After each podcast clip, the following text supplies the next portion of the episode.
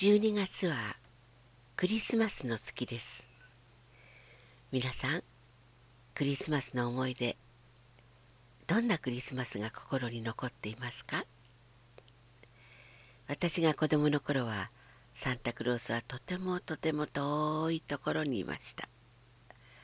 下町の戦後の貧しい暮らしをしていた私たちにとってはクリスマスなんてなかったように思えます。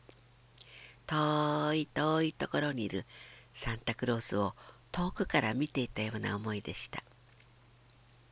でも今大人になってみて辺りを見回すとどこを向いてもたくさんのサンタクロースがいます。そしてたくさんの贈り物をキラキラ輝きながら届けています。それも素敵なことですけど贈り物物でなく今年は心の中の声。そう。ご自分の声ですぐそばにいる子供たちやそして家族やお友達にクリスマスのお話を届けてください。今週は短いお話を。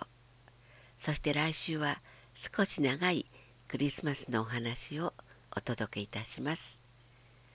あなたの心へのクリスマスの贈り物です。お聴きください。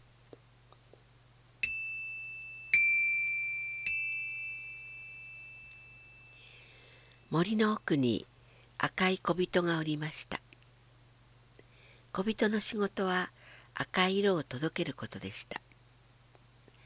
春になるとまず最初にチューリップに届けに行くのです。それから木の実やいちごたちのところにも届けに行きます。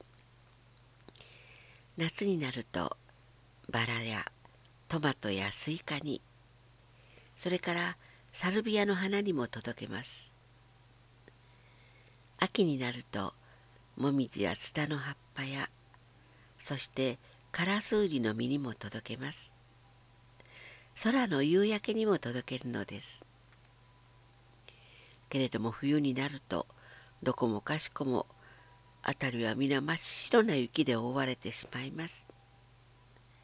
それでも小人の仕事はあるのですよ。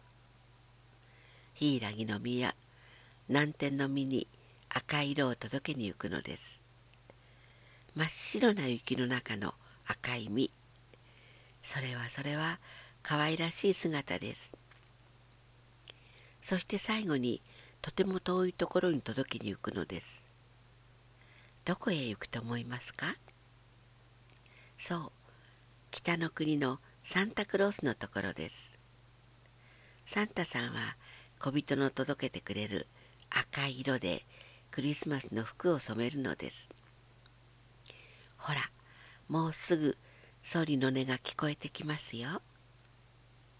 サンタクロースはもちろん真っ赤な服を着てきます。今年の贈り物は何でしょう？そしてサンタクロースは森の赤い小人さんにも贈り物を届けるのです。赤い小人さんの贈り物は一体何だと思います？それは青い小人さんです。